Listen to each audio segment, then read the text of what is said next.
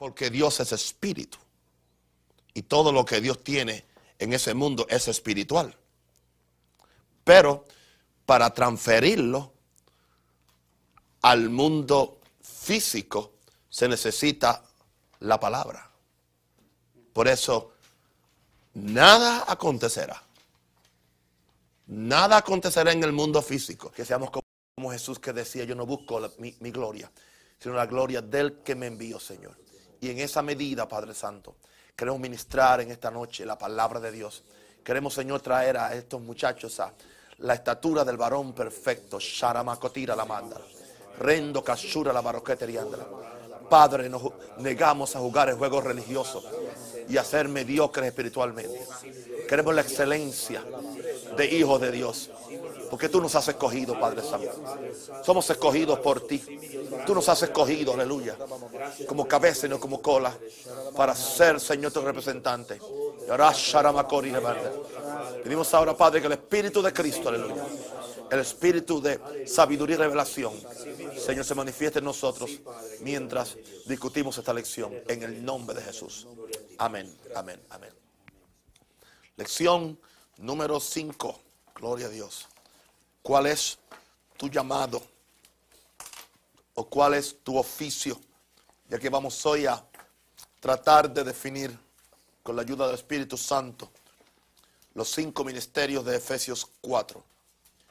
Efesios 4 y el mismo y él mismo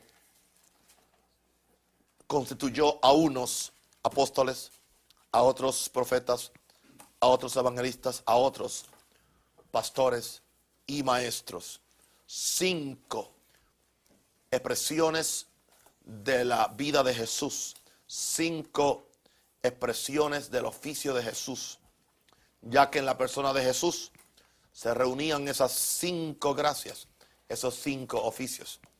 Jesús no podía dar algo que él no era. Si él constituyó a unos apóstoles, a otros profetas, evangelistas, a otros pastores y maestros, era porque él tenía eso.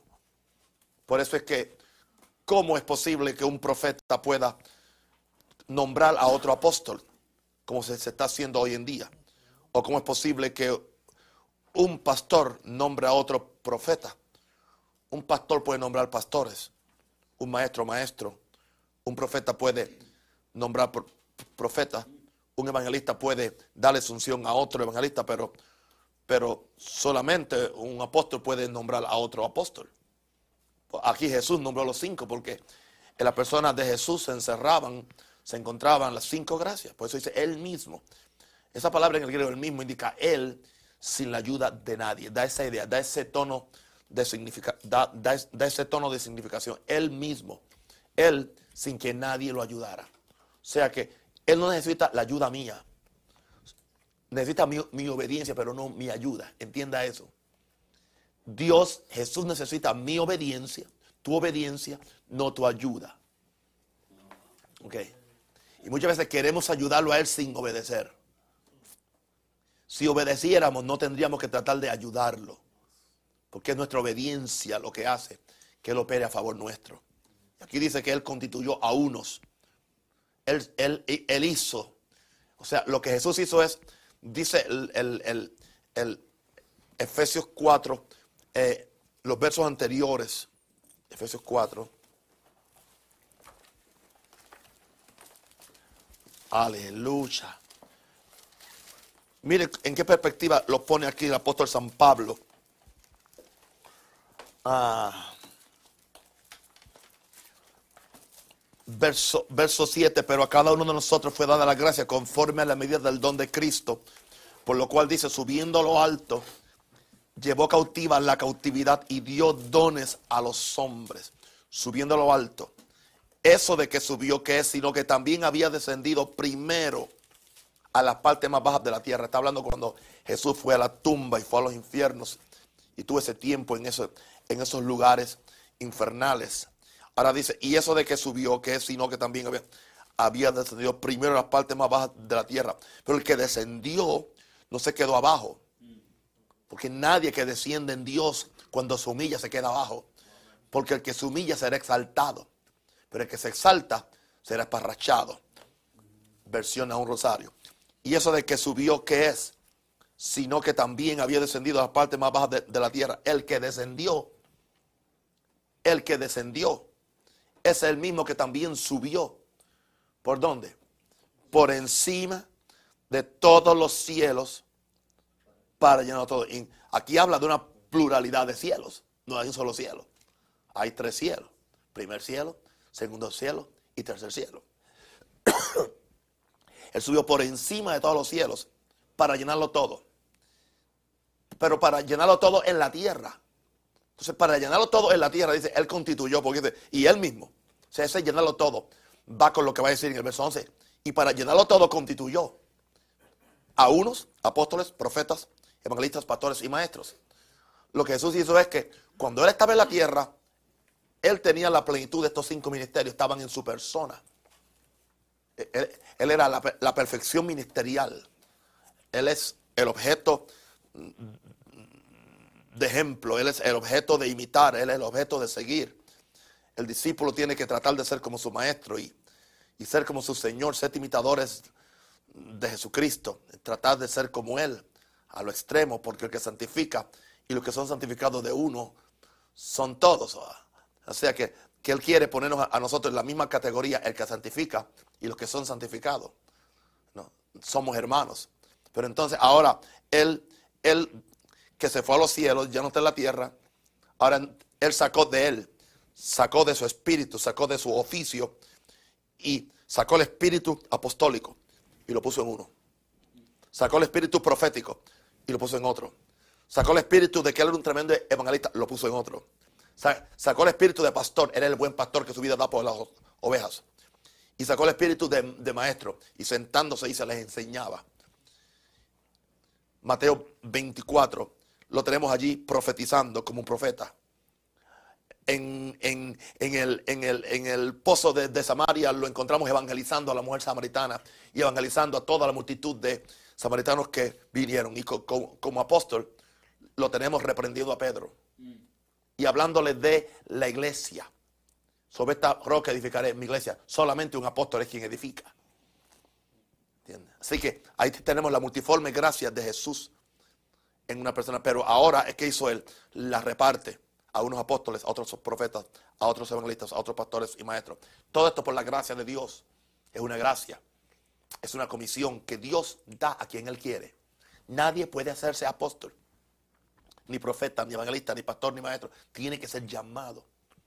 Por eso, este reguero que hay hoy en día, con todos los ministerios, especialmente con el ministerio apostólico, mujeres que no son ni diaconisas, que lo que eran eran intercesoras, eso fue que Dios la llamó. Dios la llamó a interceder, a interceder por un hombre, por un pastor. Pero como el pastor fue el otro ignorante que le dio plataforma de predicadoras, ¿entiendes? En vez de decirle dónde era su lugar. Yo no digo que hay mujeres que pueden predicar, pero hay, mujeres que Dios las quiere para que intercedan. ¿Entiendes? Pues ¿qué sucedió? Pues se, se creyeron líderes, se creyeron pastoras y al creerse una cosa empiezan también a, Porque al que se quiere una cosa, termina creyéndose otra. Y lo mismo pasa con hombres, hombres que deberían ser eh, eh, eh, otra cosa, llamándose apóstoles, cuando Jesús no los ha llamado. Creo que son, fueron 12, ¿verdad? 12 cosas que hacen estos, ministerios. Ahora, si, usted ve estos ministerios y usted ve que, que no están contribuyendo a ninguna de estas 12 cosas, no son ministerios. Son otra cosa. Si lo que quieren es, si lo que quieren es, es, es, es, no. Si, lo que quieren es tener una, una, un business card, una tarjeta para enseñarla, que son apóstoles, que son cualquier cosa, ya, ya usted sabe que no lo son. O si lo que buscan es que le llenen esto, tampoco son ministerios. Usted tiene que descubrir si son, porque están, están contribuyendo a las 12 cosas que vimos la semana pasada, que son las cosas que hacen esos cinco ministerios. Y yo como, como apóstol, como pastor, yo tengo, que, yo tengo que examinarme y yo me vivo examinando. O sea, yo no me hago la vida fácil, porque yo, yo, no, yo no quiero robarle el dinero a nadie y robarle el tiempo a nadie y dañarle la vida eterna a nadie. Porque si uno no está verdaderamente haciendo lo que Dios lo, lo mandó a hacer, lo que se supone que es una bendición se convierte en una maldición. Y yo oro en el nombre del Señor que toda planta ministerial que Dios no plantó en esta ciudad, Dios la arranque. La arranque de raíz para que no le siga haciendo más daño al cuerpo de Cristo. ¿Entiendes? Y yo estaba orando el otro día, Señor, que tu reino se manifieste. Y cuando yo estaba estudiando la parte del Padre Nuestro, venga tu reino, yo tuve casi una, una visión donde vi la bola de demolición. Yo la vi en el Espíritu. Fue, fue una visualización espiritual. Yo vi una bola, que era el reino de Dios, una, bola de demolición cayendo sobre estructuras y sobre cosas grandes que no eran de Dios. Y la bola le estaba cayendo y la estaba destrozando. Porque Jesús tendrá una iglesia diferente y habla algo, algo diferente. Y lo que hoy vemos, eso no es. Especialmente lo que vemos por ahí, eso no es. Pero viene un tiempo, y lo profetizo, gloria a Dios, y queda aquí en, en esta grabación, viene un tiempo cuando esa bola de demolición del reino se va a manifestar. Y usted va a ver de cosas que se van a caer, que usted creía que estaban tan firmes, pero eran todo edificios sin fundamento. He, profetizado. Gloria a Dios. Bien. Santo. Me queda del aceite de anoche, gloria a Dios. Sacarabasa. Yes, yes. Santo. Sí. Así que si el justo con dificultad se salva, ¿A dónde queda el infiel y el pecador? ¿Dónde? Esos versos no, se dicen, no, se predican. Hay otro que tampoco se, se, predica. Horrenda cosa es caer en las manos de un Dios vivo. Y está en la Biblia, en el Nuevo Testamento, no en la ley. Ok. Para que un ministro pueda funcionar propiamente en el ministerio, debe saber el lugar que Dios le ha asignado en el cuerpo de Cristo. Si queremos una iglesia apostólica, fluyendo en el poder y la Y esa es mi petición, gloria y poder. Religión no me interesa, ¿entiendes? Eh, estilos musicales no me interesa. Programas no me interesan. Yo quiero una iglesia que fluya en el poder y la gloria de Dios. Anoche le dije a la iglesia ayer por la mañana, yo no quiero aquí cabezas de repollo sentados en una huerta. Yo quiero aquí gente viva, con vida de resurrección. Gloria a Dios. Necesitamos conocer bien el lugar y la función que los cinco ministerios, que los cinco dones ministeriales desempeñan en la vida corporativa de la iglesia. Como vimos en la lección anterior, la iglesia necesita el ministerio de cada uno de estos dones para poder llevar los santos y la iglesia al crecimiento, a la perfección, de la cual han dicho tanto que no es posible, cuando Dios dijo, sé perfecto como nuestro Padre es perfecto. Estoy, predicando el Evangelio según Jesucristo, ¿ok? y a la madurez que el Señor quiere. Crecimiento, madurez y perfección. Cada uno de estos ministerios fluye en una unción distinta y particular. Y sería bueno que cada aspirante al ministerio empezara a notar la, diferencia que existe entre las diferentes ministraciones que vienen por medio de estos dones ministeriales. Una advertencia al respecto, la cual siempre debemos observar. Las palabras de Pablo lo expresan muy bien en 1 Corintios 12, 5 al 6 hay diversidad de ministerios, pero el Señor es el mismo. Ahora, esos ministerios operan en, diversas formas, en diversas operaciones, fíjense. Los mismos ministerios tienen diversidad de, operaciones, así que, o sea que pueden haber diferentes apóstoles con diferentes operaciones, diferentes profetas con diferentes operaciones, diferentes evangelistas o pastores o maestros que operan en diferentes operaciones. O sea que hay diversidad de ministerios, pero el Señor es uno solo. Pero aún dentro de cada ministerio hay diversidad de qué? De operar en ese ministerio. Pero Dios que hace todas las cosas en todo es el mismo. El mismo. ¿Entienden esto entonces? La, importancia de esto, que veamos que, que, que, aún dentro de un mismo don ministerial pueden haber diferentes formas de operar ese don.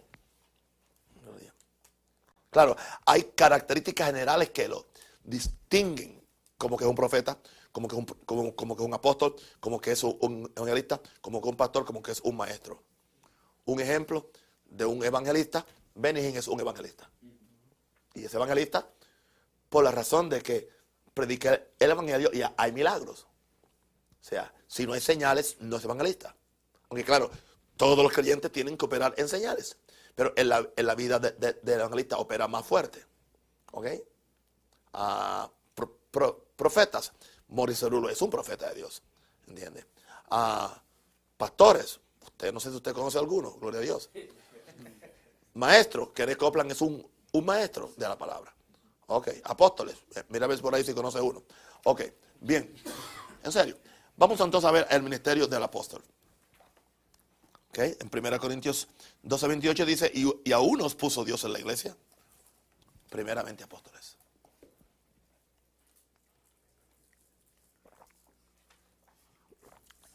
Por alguna razón. Tienen, tienen un, ministerio de fundamento, tienen un ministerio de gobernación, tienen un ministerio de dirección y de estructuración. Luego los profetas, los terceros maestros. Luego etcétera. ¿Ok? En Efesios 2, del 20 al 22, dice, edificados sobre el fundamento de qué? De los apóstoles y profetas, siendo la principal siendo la principal piedra del ángulo Jesucristo mismo, en quien todo el edificio bien coordinado va creciendo para ser un templo santo en el Señor, en quien vosotros también sois juntamente edificados para morada de Dios en el Espíritu. Estamos edificados sobre el fundamento de los apóstoles. La iglesia se edifica sobre un fundamento de, de los apóstoles y profetas. Ahora, claro, siempre Jesús es la piedra principal del ángulo, en quien todo el edificio bien coordinado va creciendo para ser un templo, para ser un templo santo en el Señor. En quien vosotros también sois juntamente edificados para morar. Aquí tenemos la, la, teología de San Pablo sobre, sobre cuál es la función principal del apóstol. Es un ministerio de fundamento. Puede operar con el profeta, o en algunas ocasiones el apóstol opera de apóstol y profeta, porque a veces el apóstol opera en ambos casos. Un ejemplo de esto, Pablo era un apóstol, pero era un tremendo profeta. Ahora, siempre, no importa el ministerio que sea, tiene que, reconocer a Jesús como que Él es la piedra principal de la iglesia. Por medio de, esto, de este ministerio, el edificio bien coordinado, hay una coordinación exacta va creciendo. Fíjense que es una acción continua, progresiva. No es, no es, no es eh, automática o instantánea, pero es continua. No es automática, tampoco instantánea, pero es continua, va creciendo. Y usted tiene que tener paciencia, porque las cosas van creciendo. No trate de hacer cosas en la carne, porque van creciendo. Su unción va creciendo. Su revelación de algo va creciendo. Su revelación de Jesús va creciendo. Su conocimiento de Dios va creciendo. La gente en su iglesia va creciendo. Su iglesia va creciendo. Su santidad va creciendo. Las cosas van creciendo. Y todas empiezan pequeñitas. Para el templo va creciendo. Y fíjense para qué. Para que no perdamos la perspectiva. Para hacer un templo santo en el Señor. No dice para hacer un templo grande. Santo estos son los versos que no se ven y que no se les presta atención. La iglesia va creciendo para ser un templo santo en el Señor. Porque Dios está buscando una iglesia que sea un templo santo.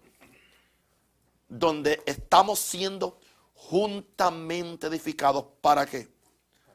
Para que Dios more en el Espíritu. Para que Dios more. Y Dios solamente mora en un templo que es santo. Dios no mora en un templo sucio en un templo contaminado. Mientras hay un templo sucio y un templo contaminado, usted no va a tener la presencia y la gloria chequina de Dios.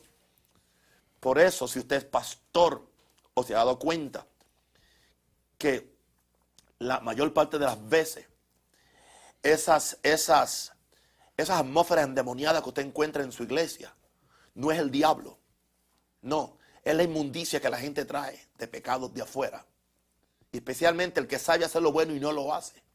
No estoy hablando del pecador, porque no es el pecador, no es la inmundicia del pecador lo que afecta a la atmósfera de una iglesia. Es la inmundicia del, del creyente. Porque la inmundicia del creyente es más peligrosa que la, del pecador. Se lo pruebo.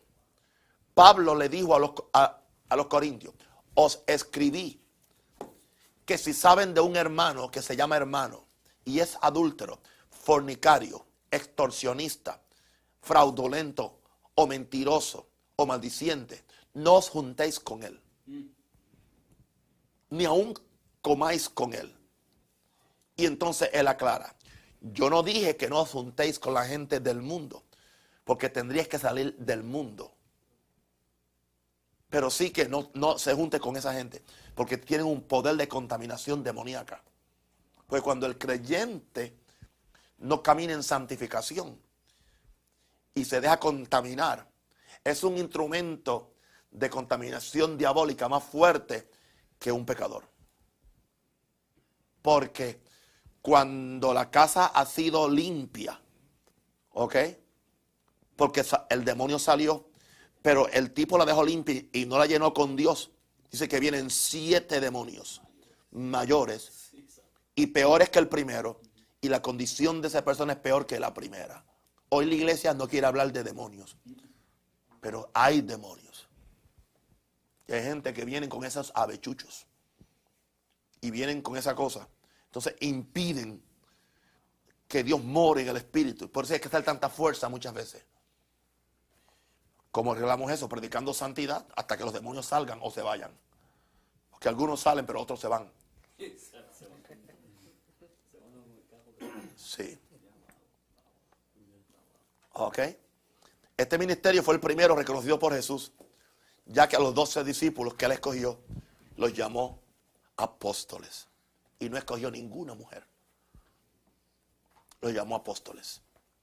Jesús los consideró tan esencial que le dedicó a ellos la mayor parte de sus energías y su tiempo por un periodo de tres años. Él lo hizo porque él sabía que el éxito o fracaso de la iglesia que estaba por nacer dependería en gran medida de la preparación espiritual de estos hombres apóstoles, porque la carga de la iglesia iba a caer sobre ellos. ¿Sabe qué es lo que cae sobre el apóstol? La carga de la iglesia. Una persona que no puede cargar sin, cinco miembros en la iglesia y que tienes cinco años con ocho miembros y que carga, si, si no puede cargar ocho miembros, va a cargar al, cuerpo de Cristo. Es interesante saber que al ministerio que Jesús le dedicó tanto interés hoy en día en muchos círculos cristianos no se reconoce como válido dentro de la vida de la iglesia. Claro, eso fue cuando yo escribí esta lección. Esto ha cambiado hoy ya hoy se está reconociendo demasiadamente y desoladamente.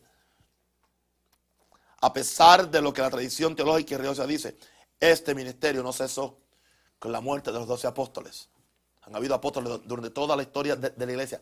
Háyanse ellos reconocidos como tales o no. Martín Lutero fue un apóstol. Solamente un apóstol puede reformar una, iglesia en esa forma. Wesley fue un apóstol. Fueron apóstoles. Otro error craso es pensar que solo habían 12 apóstoles cuando el, Nuevo Testamento está repleto de la mención de otros apóstoles que fueron responsables del gran, movimiento misionero que se inició en Antioquía. Bernabé era un apóstol y otros más eran apóstoles. El ministerio del apóstol es uno de fundamento, establecimiento y asesoramiento espiritual. Los apóstoles pueden fundar iglesia, preparar y establecer sus pastores. No hay mejor preparación que usted pueda recibir para el ministerio que la que le puede dar un apóstol, mejor que un instituto bíblico. Pueden preparar y establecer sus pastores y velar por su buen funcionamiento de las iglesias que han fundado o que están supervisando porque se han sometido a su supervisión voluntariamente, ya que ningún apóstol impone su apostolado a nadie, se recibe por fe y se recibe libremente. Es un ministerio de autoridad e integridad, el cual no es comprendido por muchas personas. Hay un peso, hay una autoridad en este ministerio. Hay una transparencia, hay una verticalidad. Podemos decir que la vida del apóstol es la iglesia, sueña con la iglesia. Su carga es la iglesia. Tiene el espíritu de Jesús. Cuando entró al templo Jesús con el, con, el, con el fuerte, allí no entró el evangelista ni el profeta. Allí entró el apóstol. ¡Tú! Mi casa, casa de oración será llamada. Y la han hecho cueva de ladrones. Eso es un apóstol. Cuando ve el mercadeo en la iglesia, se enoja. Viene a limpiar. Y si no da un azote con, una cuerda, lo da con la palabra. Gloria a Dios. Y lo da que duele. ¿Entiendes? Le saca la sangre a la gente. Porque es parte de la carga que tiene un apóstol por la iglesia. Porque su vida es la iglesia. El apóstol siente por ello lo mismo que sintió el gran apóstol Jesucristo. Fíjense lo que Pablo sentía con la iglesia. Pablo dice, yo cumplo en mi carne lo que falta de las aflicciones de Cristo por su iglesia. Eso es un apóstol. ¿Entiendes? Yo cumplo en mi carne lo que falta de las aflicciones de Cristo por su iglesia. Eso es un apóstol verdadero. Pablo es un apóstol. ¿Entiendes? El patrón después de Jesús de lo que debe ser un apóstol en toda su talla. Pablo considera que el apóstol no solo tiene los planos de Dios para la iglesia, sino que también es responsable de supervisar la construcción del templo. Tiene los planes, los planos, y es responsable supervisar. 1 Corintios 3:10, Pablo está hablando, dice, conforme a la gracia de Dios que me fue dada, yo como perito arquitecto puse el fundamento y otro edifica encima. Pero cada uno mire cómo sobreedifica. Cada uno mire cómo sobre edifica. Fíjense que dice, es una gracia se conforme a la gracia. Porque el llamado viene por la gracia. Conforme a la gracia, algo que me fue dado. ¿Ok? Es una gracia que, que te es dada. Él dio apóstoles. Él constituyó apóstoles. Yo como perito arquitecto. Entonces, él se llama un arquitecto. Que pone el fundamento. Y permite que otro edifique encima. Pero cada uno mire cómo, cómo sobre edifica.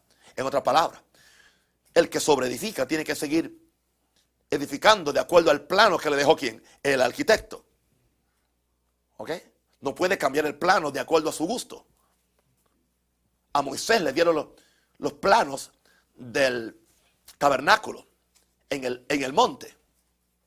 Y Dios le dijo bien claro, mira, que hagas todas las cosas conforme al diseño que se te mostró indicando esto, que el plano nos es mostrado en el Espíritu. El plano nos es mostrado en oración. El plano nos es mostrado cuando nos santificamos a buscar a Dios. Pero también esto indica que no podemos cambiar el plano para ajustarlo a nuestras conveniencias mm, preferenciales o a nuestras conveniencias culturales, nacionales, mm, geográficas, o para complacer a, la gente. No, hay un solo diseño y el que Dios da en su palabra. Porque la iglesia es columna y baluarte de la verdad. Hay muchas cosas. Yo tengo un mensaje que nunca he predicado, lo, tengo hace un año, lo tengo allí en un lugar que se llama La iglesia que no es iglesia. ¿Entiendes? Y no es iglesia. Y hay cosas que no son iglesia. Y hay muchas cosas que no son iglesias. Un alto porcentaje que no son iglesias. Porque no es lo que Jesús dijo. Porque él dijo, yo edifico mi iglesia. Y cuando él dijo mi iglesia, dijo, las puertas del infierno no prevalecen contra ella. Si las puertas están prevaleciendo, no es iglesia. Como yo dije en Chile, si el evangelio no tiene poder, no es poder. Es otra cosa, es filosofía, es, es, es, es ¿Es una corporación o es una empresa multinivel? ¿O es una nueva era? Mm, ¿O es un centro motivacional de enseñanza? Pero no es, no es, evangelio. Porque el evangelio es el poder de Dios para salvación a todo el que cree. Entonces estamos redefiniendo. Ahora, yo, yo, yo quiero que usted entienda esto. No crea usted que cuando usted le diga esto, aún a la gente que se llaman cristianos o pentecostales o bautistas o gente aún de fe carismático, le van a poner la alfombra roja para que usted pase. ¿Por qué no? Cuando usted habla esto, ellos van a ver amenazados su modo vivendi, su modo de vida. La forma como están haciendo negocios. Que no es de acuerdo a como la cabeza de la iglesia lo dijo. ¿Entiende? La Biblia habla de pastores que aman el dormir, que son perros soñolientos, dice. Son perros que no saben ladrar. La palabra ladrar tipológicamente significa profetizar. O sea, el perro ladra, el perro que es fiel a su, a su amo, ¿qué es lo que hace? Cuando ve el peligro, ¿qué hace? Ladra. Dice, entonces Jeremías dice, ay de estos pastores que son perros, perros mudos, que no pueden ladrar, que aman el comer y el dormir y no pueden ladrar. ¿Entiendes? Porque no pueden profetizar, no tienen una voz profética. Y por eso es que está la iglesia como, está. Porque lo que, se está, lo que se le está dando a la gente es eh, eh, eh, té, tecito con azúcar. ¿Entiendes? Una mamadera. Esa pregunta del patrón del diseño sería basado en la escritura. Claro, la escritura. Ahora, David cuando le pasó el reino a Salomón le dijo, Salomón, aquí te entrego los planos, los planos que Dios me dio para el templo. Dios me los dio. En otras palabras, tú vas a edificar, pero tú no puedes hacer ningún cambio, porque Dios me lo dio. Estos fueron los planos que yo vi. Entonces, eso es lo que debe ser un apóstol responsable. No es alguien que anda por ahí recogiendo ofrendas o repartiendo sobres. ¿Entiendes? O tirando tarjetas o haciendo eventos de, redes apostólicas cuando casi nadie es apóstol. ¿Entiendes?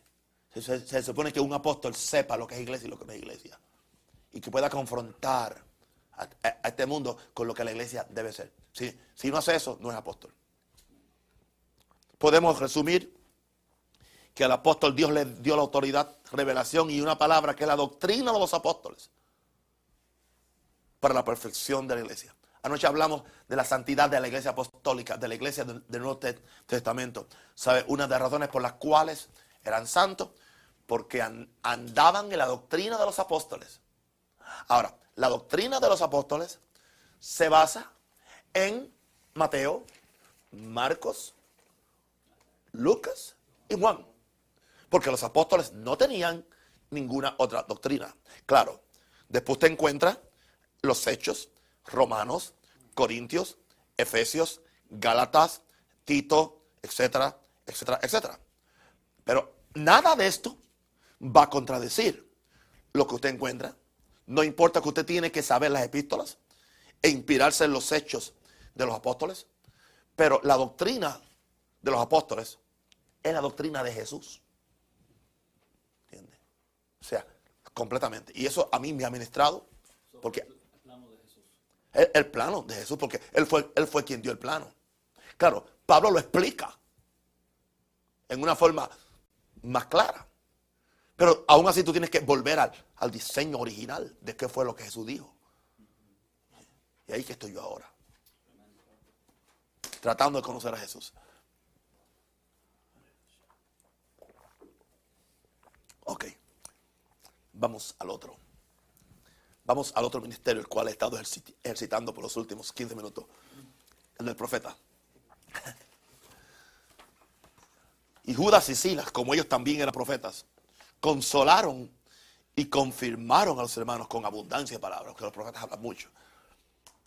Y permaneciendo nosotros allí algunos días, descendió de, de, Judea un profeta llamado Ágabo. Habían profetas en el Antiguo, en el Nuevo Testamento. Ahora, el profeta antecede, antecede indica que es primero, que antecede es que surgió primero, no que es primero. No que es primero, antecede es que surgió primero a, los demás ministerios de Efesios 4 porque es el primero que hallamos en la Biblia. El primer hombre reconocido como profeta en las escrituras fue Abraham en Génesis 27, cuando Dios le dijo a, a, Abimelech, ¿se acuerdan cuando vino la plaga a la casa de Abimelech que las mujeres se quedaron estériles? Porque Abimelech había traído a su harén a Sara y Dios se le apareció en sueño a Abimelech y le dice, no te atrevas a tocar a esa mujer porque esa mujer es ungida esa, mujer es unida. Es mejor que se la regreses a su marido. Entonces Dios, le dice, claro, no te mato porque yo sé que has hecho justamente porque tú no sabías que era su esposa, porque Abraham no dijo que era su esposa, dijo que era su hermana. ¿Entiendes? Pero le dice, vete y entrégala. Y Abraham, que es profeta, orará por ti. Y tú y tu casa sanarán. Aleluya. Dios le llamó profeta. El primer, el primer profeta fue Abraham. Este es el testimonio de Dios cuando se le apareció en sueños a Abimelech y le, y, le advirtió del peligro de hacerle algún mal a Abraham. En la economía del viejo pacto, la función de este ministerio era de trascendental importancia. Casi todas las esferas de la vida de la nación de Israel eran tocadas en una forma u otra por los profetas. Ponían y quitaban reyes, aconsejaban y amonestaban a los reyes, decían cuándo ir o no ir a la guerra, sanaban enfermos, tenían, tenían ministerios sobrenaturales y traían mensajes de Dios al pueblo acerca del presente y del futuro. Ellos eran los voceros de Dios al pueblo y por eso muchas veces pagaron muy caro aún con sus propias vidas. Juan el Bautista era un, fue el último profeta del antiguo pacto. ¿Y saben cómo terminó? Terminó sin cabeza. Ok. Desde el principio el profeta ha sido un ministerio muy perseguido porque es un ministerio de confrontación. Es un ministerio que confronta. O sea, un profeta no es alguien que anda por, ahí profetizándole a la gente casas grandes y Cadillacs. No. Y viajes por el mundo. No. Y profetizándole siempre ministerios grandes. Y diciéndole a la gente que están bien. No. Un, profeta es un hombre serio de Dios, que trae una palabra de Dios, conoce el corazón de Dios, Dios le habla. Entonces él profetiza del corazón de Dios. Hay de los profetas que profetizan de su propio corazón. Hay de aquellos profetas que corrían, pero yo no los envié. Hablaron, pero yo no les di, yo, yo no les dije que hablaran. Dios dice, Dios se queja en Jeremías, dice, hay de aquellos profetas que corrían sin yo enviarlos y hablaron sin yo decirle. Pero dice, pero si hubieran estado en, mi secreto, hubieran hecho volver a su pueblo de su mal camino. Porque si hubieran estado con Dios en secreto, entonces tuvieran la palabra de Dios para compartirse al pueblo. Así que un profeta no simplemente anda por ahí eh, haciendo que la gente se sienta bien o, o, simplemente haciendo líneas proféticas, diciéndole tonterías de, de profecía. Un profeta siempre confronta a la persona y un profeta profetiza sobre el carácter del individuo. Y esos profetas que nunca profetizan, y yo vi muchos casos aquí donde personas fueron dañadas por profetas, dañados, porque fueron donde el profeta y el profeta le dijo, Tienes tremendo ministerio, tienes tremenda cosa. Ahora, el profeta no le dijo lo que yo, lo que yo sabía, que te tenían tremendos problemas de carácter. Y de, y de, y de, y de, y de, y de, y de, y de, y de mediocridad espiritual. ¿Por qué el profeta no le, no le, por qué el profeta no vio eso? Porque no es profeta. O si lo vio, profetiza por conveniencia para que no le bajen las ofrendas. Entonces, es un charlatán entonces. Porque se, supone que el profeta diga lo que Dios dijo. Gloria a Dios. Aunque no le guste a la gente. ¿Eh? Que profetice carácter. Ahora, este ministerio existe hoy en día. Son muy pocos los que hay. Una de, las cosas que dañan a, dañan a, los profetas es el espíritu de Balán. El espíritu de Balán, el espíritu de Balán. Balán fue quien profetizó por dinero cuando el rey Barak le, dijo, ven a mi país para que maldigas al pueblo de Israel, porque han salido de Egipto y, se, están quedando con toda la tierra. Y yo necesito que tú vengas y lo, y lo, y lo, maldigas. Dios le dijo a Balán, no vayas, no vayas. Pero él volvió otra vez y le, ofreció muchas cosas si él, si él iría. Y Balán regresó a, a pedir el permiso a Dios y Dios le permitió ir, no en su voluntad perfecta, sino en su voluntad permisiva. Y Dios lo hizo para probarlo. Y él se fue. En contra de, lo primero que Dios le había dicho. Y trató de maldecir al pueblo. por dinero. Y es importante que entendamos esto. Ahora, cualquiera de estos cuatro ministerios se puede dañar por dinero. Pero a los tales evita, cuyo Dios es el vientre, que solo piensan en lo terrenal, cuya gloria es su vergüenza. La Biblia habla de esa gente, que son enemigos de la cruz de Cristo. Amén. Pero hay profetas. ¿Ok? Bueno, el evangelista. En la Biblia solamente encontramos un evangelista. Ok. Hoy encontramos muchísimos.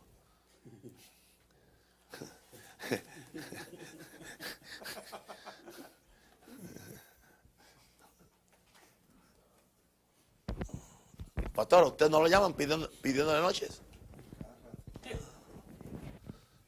A mí nadie pide noche porque yo, digo, yo, yo solamente le, le doy una noche a mi mujer. Sí, porque esa era la, la, la frase preferida de ellos. Digo, varón, que dame una noche. Y digo, no, yo la noche mía se la doy a Minerva. Solamente, jamás nadie. Sí. Estoy pasando por ahí, estoy pasando por la ciudad. Da- Dame una noche. Necesito plata. No, santo. Ujú. Ok. Y hay pastores que como ellos no tienen que predicar, pues están deseosos que aparezca un disparatero para soltar el micrófono enseguida. ¡Ey! Yo contento. Aunque le paguen 25 dólares por la noche.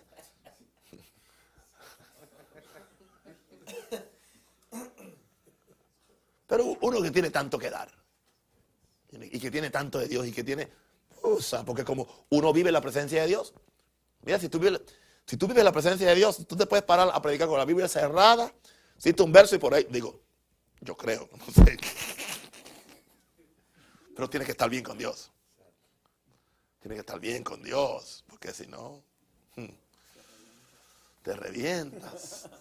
Diga, bueno, a veces abre tu boca que yo la llenaré y tú te paras frente a. ¿Qué digo? ¿Qué digo? Que no te pase como al- predicador que se, se paró y, se, pa- se- se paró a predicar. Dice, hermanos, ¿por qué se amotinan, por qué se amotinan la gente y los pueblos y los pueblos piensan cosas vanas? Hermanos, ¿por qué se amotinan la gente y los pueblos piensan cosas vanas? Hermanos, ¿por qué se amotinan la gente y los pueblos piensan cosas? Ese es un verso del Salmo 12. Ustedes no saben. Yo tampoco, eso es todo.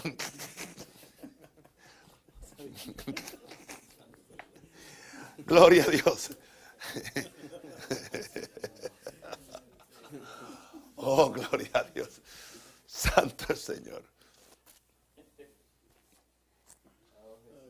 Me, estaban hablando de, un pastor que yo voy a conocer, un, un tre- un tremendo hombre de Dios de Corea, que, que uno de sus pastores eh, iba a predicar en su, en su iglesia, entonces el pastor venía con su papel y le dice, y le, dice pastor principal, ¿qué tiene ahí? El mensaje, chu, chu, chu, predique por el Espíritu.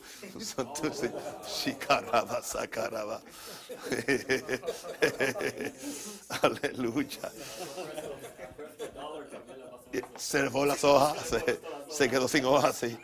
Ok, santo el Señor. Bien. Al otro día saliendo Pablo y los que, con él estaban, fuimos a, a Cesarea y entrando en casa de Felipe, el evangelista, que era uno de los siete, posamos con él. Era un evangelista. En Hechos 8, 5, 6 está este evangelista en operación. Entonces Felipe, descendiendo a la ciudad de Samaria, les predicaba a Cristo. O sea, el mensaje evangelístico es a Cristo. El evangelista no debe meterse en doctrinas o en enseñanza. El gran problema es cuando tratan de enseñar, cuando quieren ser maestros. No son maestros. Esa fue la caída de Jimmy Schwager. Tratar de ser maestro. Él no era maestro. Sigue enseñando y tocando el piano. Tremendo. Pero cuando trató de ser maestro, la regó. Y la gente unánima escuchaba atentamente las cosas que decía Felipe, oyendo y viendo las señales que hacía. Porque el hombre era evangelista, oyendo y viendo las señales que hacían. El Nuevo Te- Testamento no nos provee muchos detalles sobre este ministerio, pero sí nos da un buen ejemplo de un evangelista en acción. Al único hombre que la Biblia llama propiamente un evangelista es a Felipe. Esto no indica que no había otros. En mi opinión, que la iglesia del libro de los Hechos necesitó del ministerio de cientos de evangelistas para hacer la obra tan efectiva que hicieron. Si estudiamos el ministerio de Felipe en Samaria, nos daremos cuenta que el evangelista puede ser usado por Dios para abrir una ciudad al evangelio. La puede abrir, pero no la puede pastorear. La, la puede abrir, pero no puede eh, eh, eh, eh, eh, establecer mm, fundamento a la iglesia. Y debe ser sabio que después que le establezca o después que le empieza, que llame a un pastor o- o a un apóstol o que se le entregue a un concilio si no hay más nada. No, la unción principal del evangelista es anunciar el evangelio de las buenas nuevas a los perdidos. Ese es el mensaje principal, mensaje básico. Su ministerio tiene que ir acompañado de señales, maravillas y milagros. Un verdadero evangelista produce una explosión del reino de Dios donde quiera que llega. Felipe en Samaria trae una explosión, una explosión del reino de poder y de autoridad, de tal forma que hasta, hasta el, el mago Felipe se, se acercó a él. Fue impactado. Hay tres manifestaciones que son comunes en el ministerio evangelístico. Uno, la salvación de las almas. O sea, es que es, por eso es que cuando, cuando un pastor es evangelista, la iglesia le crece rápido. ¿Entiendes? Porque, porque hay veces que hay pastores evangelistas y hay, y hay evangelistas pastores. ¿Entiendes? O sea, todo pastor tiene que hacer obras de evangelista. Pero hay pastores que Dios también le da el oficio. Digo, hay evangelistas que también Dios le da el oficio de pastor. Por eso, estas tres cosas tienen que manifestarse. La salvación de las almas, la, liberación de endemoniados y la sanidad de los enfermos. Estas señales tienen que estar. Si no, no es evangelista. Ok. Así que cuando por ahí alguien le habla a usted le diga, ¿cuántos enfermos se sanaron y de qué? Dígame. No, yo solamente predico el evangelio. Sí, pero es que ellos sa- saliendo predicaron el evangelio y el Señor confirmaba la palabra con las señales que la seguían. Así que les- si las señales no te, están, no te están siguiendo, tú no estás predicando el evangelio, estás predicando otra cosa. Ay, Padre. ¿Qué tú estás predicando? Bien, vamos. Eso está bueno por un mensaje un domingo, ti- tirado por la tele. ¿Qué tú estás predicando, pastorcito? Santo. Porque si las señales no te siguen, dice, dice que ellos, es el último verso de, de- Marcos, yo no, yo no me lo inventé. Off the hook. right? Off the hook. Porque eso es lo que dice, ¿no? Ellos saliendo, predicaron en todas partes, ayudándoles al Señor y confirmando la palabra con las señales que la seguían. Así que si no hay señales es porque no se está confirmando nada, porque no tiene nada que confirmar Dios.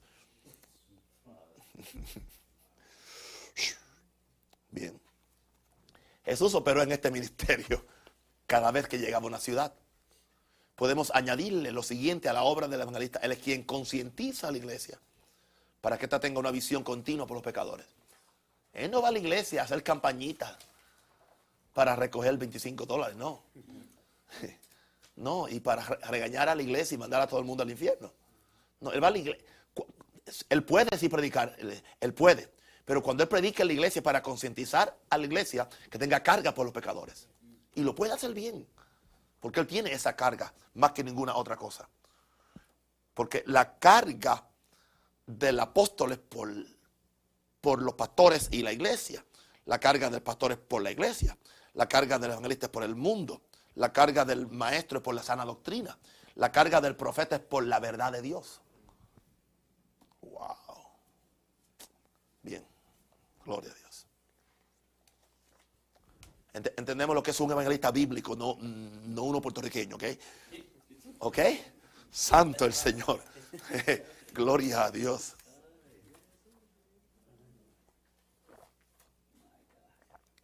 ¿Ok?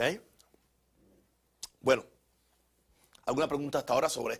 Bueno, la hacemos de- de- después al final. Si, si tiene alguna. El ministerio del pastor. El pastor. Ok. Por lo tanto, mirad por vosotros y por todo el rebaño en que el Espíritu Santo os ha puesto por obispos para apacentar la iglesia del Señor Jesús, la cual él compró por su propia sangre. Fíjese que el pastor que tiene un rebaño. ¿Han oído por ahí expresiones pastor de la televisión y no, tiene un rebaño? O el pastor radial. ¿Qué es el pastor radial? ¿Qué tú pastoreas? ¿Las ondas de la radio? ¿O pastor de la televisión? ¿Qué tú pastoreas? ¿Las antenas? No. Si es pastor, tiene que tener un rebaño. Y es más, el que era pastor y dejó de pastorear, sigue siendo un ministro. Pero no es pastor. No, está, no es pastor. Porque no, no está pastoreando. Entonces, hay gente que pierde el ministerio y quieren que, que tú por fuerza lo sigas llamando pastor. No, ¿y qué, qué sucedió con hermano? Gloria a Dios. Bien. Así que tienen un rebaño. Ahora, en ese rebaño el Espíritu Santo los ha puesto como supervisores. La palabra obispo no es un título grande, es un supervisor. An overseer es la palabra.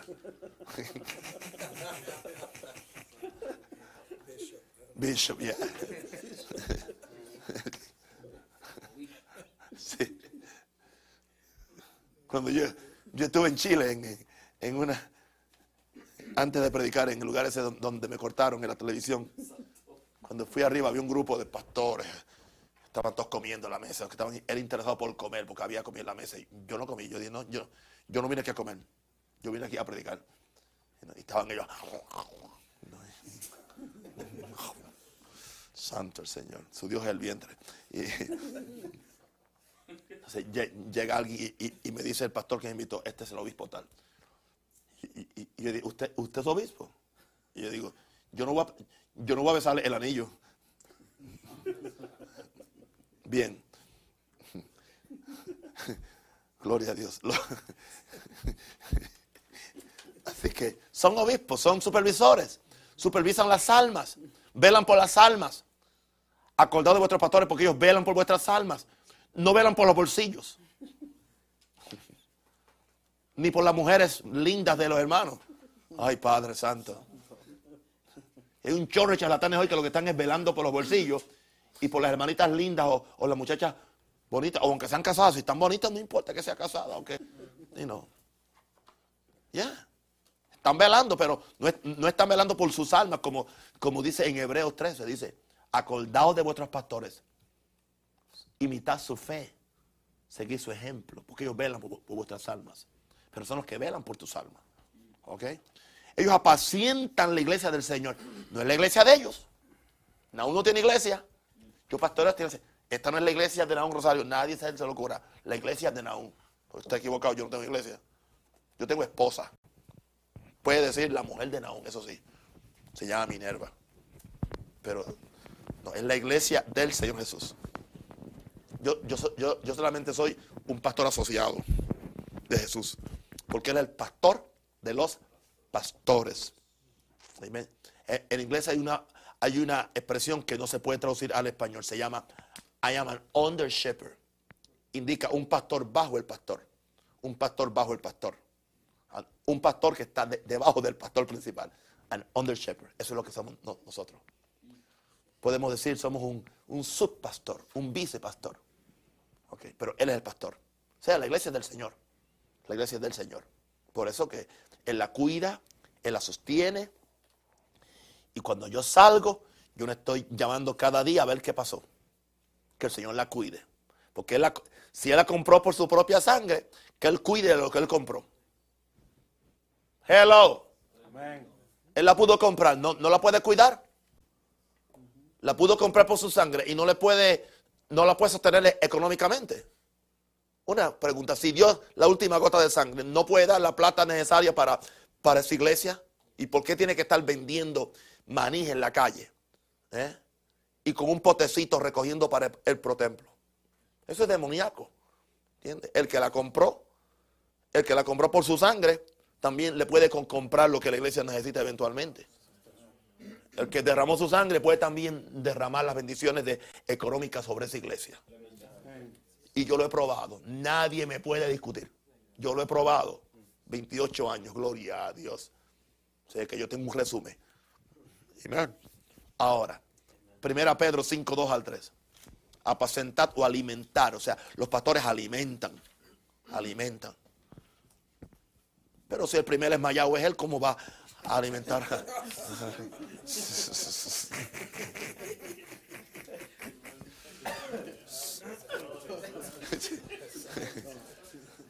Entonces, salió de, de- de adentro. Es que, es, que es carga mía por los pastores, ¿entiendes? Con tanta palabra que hay, entonces, y no, siempre están diciendo lo mismo. Y, y siempre con la, con la misma agüita y, y el mismo bocadillo. No hay palabra, no hay pan del cielo, con tanto pan que hay. Y si no, pídaselo a Dios. Pan del cielo les dio a comer. Gloria a Dios. Amén. Hay que apacentar, pero si él mismo está casi desnutrido. Usted ve pastores desnutridos, no, tienen mm, energía del cielo porque no tienen palabra. ¿Y qué le van a dar? Nadie puede dar lo que no tiene. Nadie. Nadie puede dar lo, lo que no tiene. Jesús mismo dijo, yo no puedo dar lo que Dios lo que el Padre no me da. Jesús mismo dijo, si el Padre no me lo da, pero él se aseguraba que el Padre se lo diera diariamente, por eso cada mañana con él y cada noche con él, para asegurarse que el Padre se lo daba. Y si un pastor hace eso, nunca tendrá escasez de palabra, nunca, nunca. Dice, cuidando de ella, no por fuerza, sino voluntariamente. O sea, que hay una disposición de gozo, no siempre quejándose, no por ganancia de- deshonesta, sino con ánimo pronto, ten ánimo pronto para hacer lo que Dios lo, lo mandó a hacer. No por ganancia, oh, no por ganancia deshonesta, no, no, no por dinero, sino con ánimo pronto, no como teniendo señorío o, dicta, o poder dictatorial sobre los que están a vuestro cuidado, sino siendo ejemplos de la grey. La mejor enseñanza es el ejemplo. La gente van a hacer más lo que tú haces que lo que tú dices. Y muchas veces lo que tú dices habla tan alto que la gente no puede ver. Muchas veces lo que tú haces habla tan alto que la gente no, no puede oír lo que tú estás diciendo. Pero si lo que tú estás diciendo es una confirmación de lo que estás haciendo, la gente va a ver lo que estás haciendo y van a oír lo que estás. Van a oír lo que estás diciendo y van a ver lo que estás haciendo. Y, va, y la bendición va a ser doble. Qué importante es que el pastor tenga un buen testimonio. Jesús se llamó, a sí mismo el buen pastor que da la vida por las ovejas. Considero que este ministerio es uno de los más delicados y esenciales, porque son los pastores los que cuidan, alimentan y dirigen al rebaño, son los que están más cerca de la iglesia. No importa cuánto el apóstol, el profeta, el evangelista y el maestro edifiquen la iglesia local en una de sus visitas, si el pastor no tiene la visión de darle continuidad a lo que esos ministerios impartieron, la iglesia vuelve a su estado anterior. Por, eso es que el pastor tiene que estar alimentando a su, a su, a su iglesia. Y, y- y- el pastor que tiene un, un- un apóstol que lo preside debe darle continuidad a lo que ese apóstol le está enseñando o a lo que ese apóstol trae cuando viene a su iglesia. Siempre he dicho que como, como es el pastor, será la iglesia. La temperatura de la iglesia está en el púlpito. El termostato es el pastor, el reverendo tal, ese es el- el termostato. Si él está frío, está fría la iglesia. Él está caliente, caliente está la iglesia. Él está santo, santa está la iglesia. Él es un mundano, mundana es la iglesia. Porque Él es el termostato. Él establece la temperatura de esa iglesia. Al fin de cuentas, más nadie será alabado o culpado por la condición de la iglesia, sino solamente el pastor. Esto es así, porque el pastor puede impedir la operación de los otros ministerios en su iglesia o permitirlos. Ahora, el que es llamado a ser un pastor tiene la carga espiritual por un grupo de personas en un lugar determinado. No tiene fiebre evangelística o apostólica. Hmm. ¿Entiende? Enseguida quiere abrir iglesias en México. Enseguida. Que alguien tiene 50 personas en Chicago, ya quiere abrir iglesias en México. ¿Entiende? O ir a, África, o ir a algún lugar. ¿Entiende? ¿Será que burro viejo se ven de lejos o qué?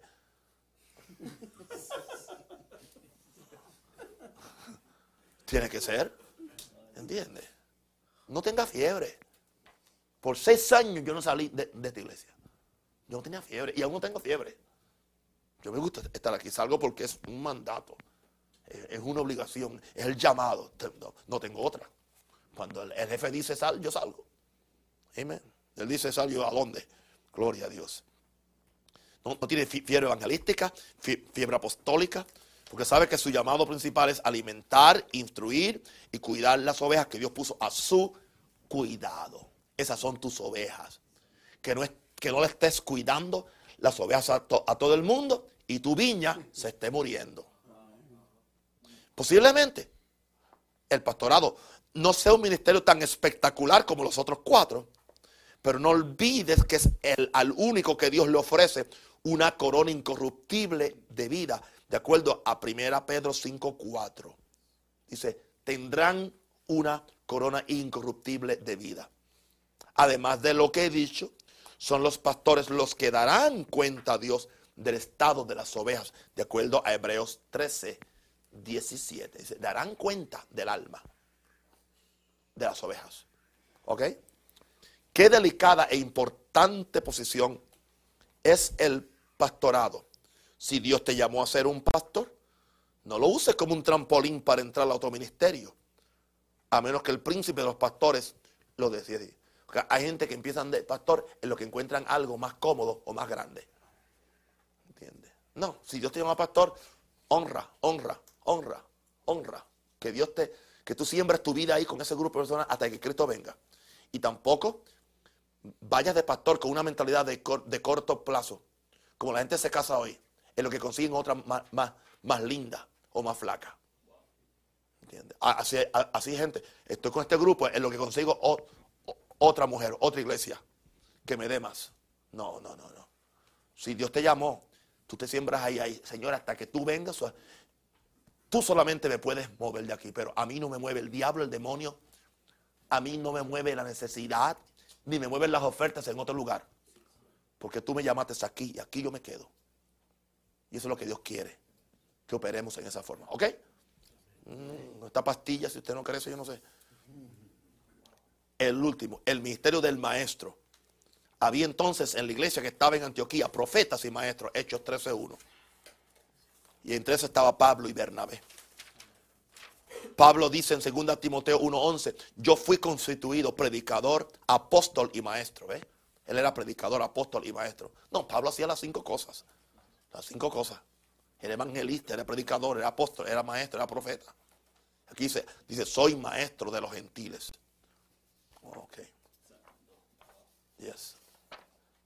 El maestro es un oficio ministerial con la habilidad sobrenatural de enseñar la palabra de Dios por medio del Espíritu Santo con revelación.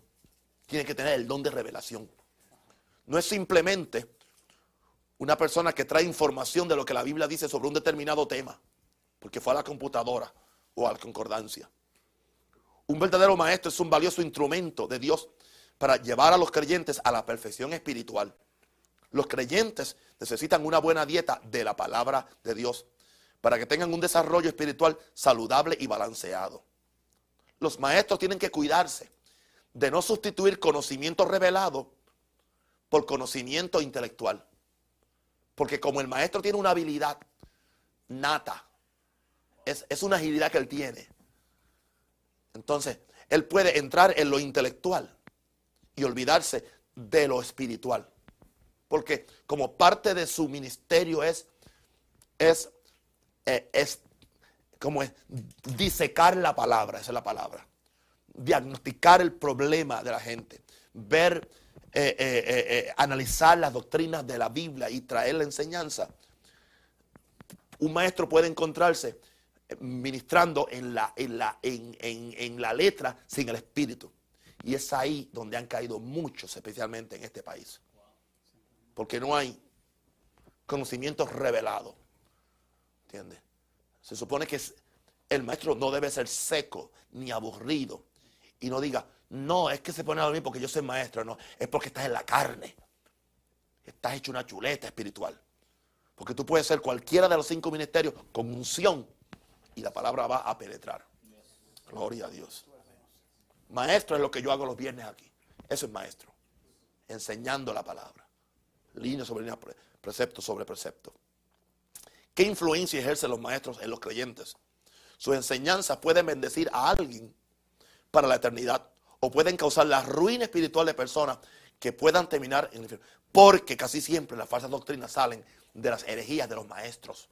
La Biblia dice que se amontonarán maestros conforme a su propia concupiscencia. Dice, de la gente que apartarán del oído, o sea, apartarán el oído de la verdad y se volverán al error y correrán tras maestros. Porque dice que en los últimos días se amontonarán maestros que le dicen a la gente lo, que ellos quieren escuchar. Las palabras de Santiago son una advertencia a los que aspiran a ser maestros. Hermanos, no os hagáis maestros, muchos de vosotros. O sea, si Dios te hace así, pero no, no te hagas tú, lo que está diciendo Él. Sabiendo que el que se hace maestro, lo que recibe es condenación, no bendición. Esto quiere decir que los maestros serán juzgados por Dios usando como regla las mismas cosas que enseñaron. Usando las palabras de Santiago como base, quiero añadir un pensamiento para concluir esta lección. Santiago no está opuesto al ministerio del maestro, pero sí está opuesto a que personas se autodenominen maestros. De algo tenemos que cuidarnos hoy en día es de la tendencia a apetecer ministerios por razones equivocadas. No importa el título que se ponga una persona al frente de su firma, desde el punto de vista de Dios, eso no significa absolutamente nada. Lo importante es que Dios te dio un ministerio y que los hombres puedan reconocer la eficacia del mismo por los frutos que lo acompañan, los frutos, en lo que dicen que lo tienes. No trates nunca de funcionar en un ministerio al cual Dios no te llamó. Sé fiel en aquello a lo que Dios te llamó. Y si Él tiene algo más para ti a su tiempo, se manifestará. No trates de ayudar a Dios. Simplemente obedécele. Porque a Dios no hay que ayudarlo. Cuando Dios me llamó inicialmente, me llamó a pastor. Y yo estaba completamente tranquilo siendo un pastor por el resto de mi vida. Después empezó en mí a, manifestar el ministerio eh, eh, de maestro. Y empecé a ver el cambio, em, empecé a ver, nunca pensé que, Dios iba a promoverme al ministerio apostólico. Ni lo oré, ni lo pedí, ni, lo busqué, ni lo apetecí, ni, fui a, ninguna reunión profética o, a una reta apostólica para que alguien me nombrara apóstol, nadie. Es que tampoco existían. Esos disparates existen ahora. No. Fue Dios. Fue Dios. Fue Dios. Y lo que tú eres se manifiesta a su tiempo. No trates de ayudar a Dios. Obedécele. Aleluya. Busque el reino de Dios y su justicia. Y las demás cosas son que añadidas. Ahora, lo importante es el pensamiento este último. Que no importa cuál sea el ministerio, Mira que cumplas el ministerio que recibiste en el Señor. No trates de cumplir el de otro. ¿A qué te llamó Dios, a ti? Lo importante, que tú entiendas. ¿A qué te llamó? Estoy hablando con Juan, Pedro. Estoy hablando con Pedro, Juan. Estoy, estoy, hablando con Juan. Pedro no es contigo. ¿Y, ¿Y qué de este? Yo estoy hablando contigo, Pedro. Tú vas a morir crucificado, con los pies para arriba y la cabeza para abajo. ¿Y qué de este? ¿Y a ti qué te importa? Versión de un rosario. ¿Y a ti qué te importa? Si yo quiero que él quede hasta que yo venga, lo dejo hasta que yo venga.